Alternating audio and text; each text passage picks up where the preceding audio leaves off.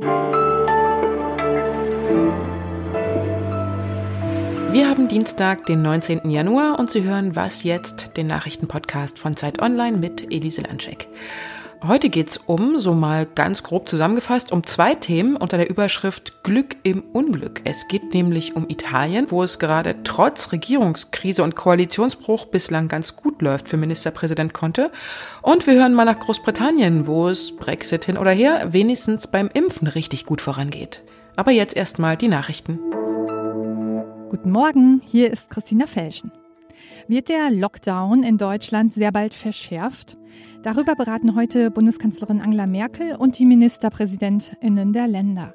Das Treffen sollte eigentlich erst nächste Woche stattfinden, dann wurde es aus Sorge vor den Coronavirus-Mutationen vorverlegt. Im Gespräch sind unter anderem nächtliche Ausgangssperren und eine FFP2-Maskenpflicht im Bahnverkehr und im Einzelhandel. Eine Expertenrunde hat Merkel gestern eindringlich zu einer Verschärfung geraten und vor dem mutierten Virus gewarnt. Eine Verlängerung des Lockdowns bis Mitte Februar gilt im Vorfeld der Gespräche als sicher. Noch Präsident Donald Trump hat an seinem vorletzten Tag im Amt schnell noch angeordnet, Einreisen aus Europa ab kommender Woche wieder zu erlauben. Das Team von Joe Biden hat umgehend widersprochen.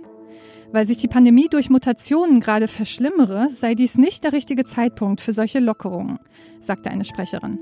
Biden, der morgen als US-Präsident vereidigt wird, werde die Verfügung nicht umsetzen. Im Gegenteil werde er internationale Reisen sogar noch weiter einschränken, um die Ausbreitung des Virus zu bremsen. Redaktionsschluss für diesen Podcast ist 5 Uhr. Dieser Podcast wird präsentiert von Vodafone. 5G ist da. Das Echtzeitnetz setzt für Privat- und Firmenkunden im Mobilfunk neue Maßstäbe und ist bei Vodafone bereits in allen Red- und Young-Tarifen ohne Extrakosten enthalten. Der LTE-Nachfolger punktet mit extrem hoher Kapazität und deutlich mehr Speed. Mehr dazu unter vodafone.de.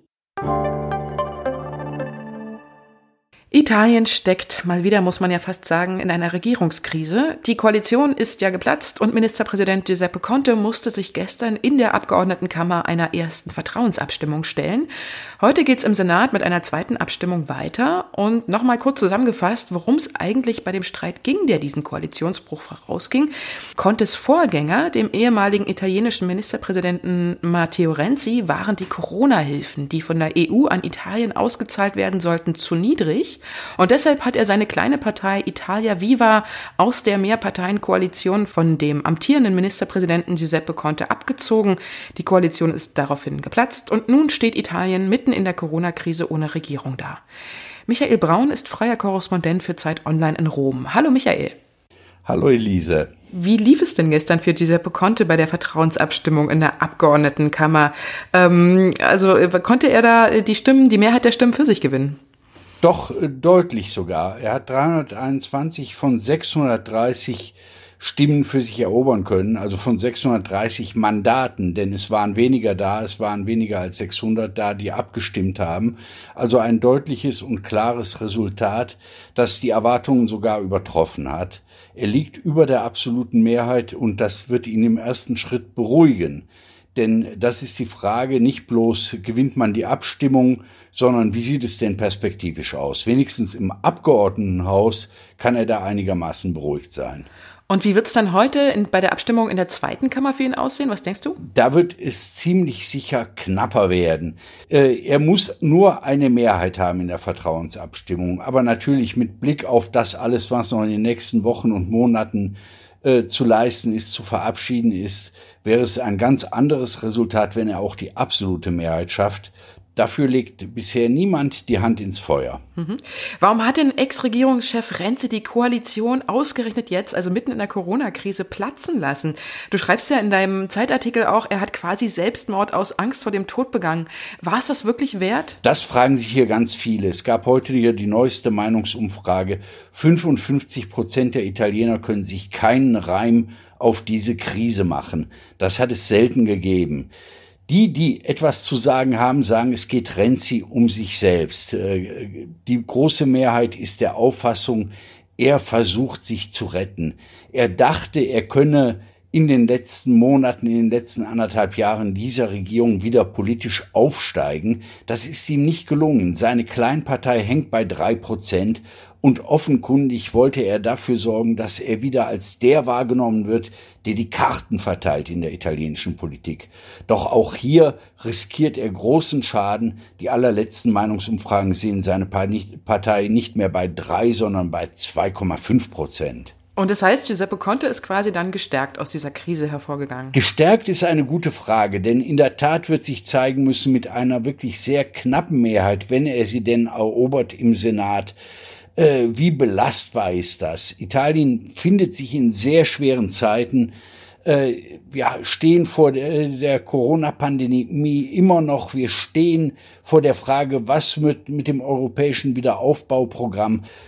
Da wünschte man sich eigentlich, dass Giuseppe Conte einen breiteren Rückhalt hat, als er ihn bisher in diesen Tagen zu haben scheint. Vielen Dank, Michael. Ja, ich danke dir.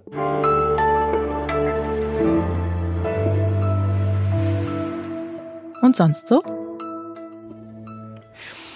Frage. Was haben die Anarchokritzeleien an den Proberaumwänden der Sex Pistols, Peace-Zeichen an Schulklotüren und die steinzeitlichen Höhlenmalereien in Lascaux gemeinsam? Sehr viel, sagen jedenfalls die Forscher der Fachrichtung Gegenwartsarchäologie.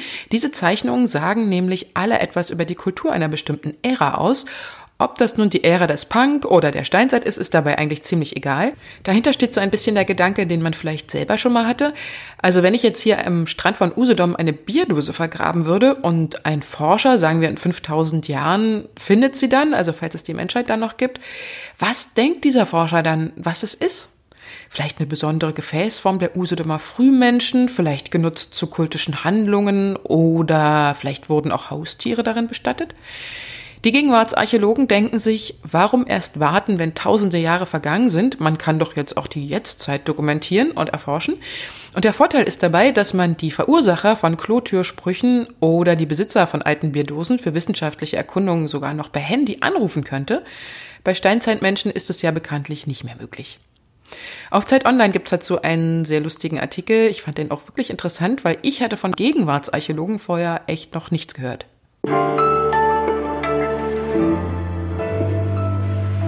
Während es bei uns in Deutschland mit den Impfungen nur langsam vorangeht, ist Großbritannien da deutlich schneller. Bis Mitte Februar sollen in Großbritannien alle Menschen über 70 geimpft sein. 3,8 Millionen Briten haben ihre Impfung schon bekommen, davon 400.000 sogar schon ihre zweite Dosis, während wir in Deutschland gerade mal erst bei rund einer Million Menschen sind. Bettina Schulz ist unsere Zeitkorrespondentin in London. Hallo Bettina. Ja, hallo nach Berlin. Warum geht's denn in Großbritannien so viel schneller voran als bei uns? Also was macht ihr denn da anders bei euch? Ja, also der Premierminister Boris Johnson, der setzt schon alles daran, dass das Impfprogramm jetzt hier ein Erfolg wird. Also die Regierung hat im Eilverfahren, was die EU für sich ja abgelehnt hatte, ähm, jetzt schon mal drei Impfstoffe genehmigt, also den von BioNTech ähm, Pfizer, dann von Oxford University AstraZeneca und jetzt auch von Moderna.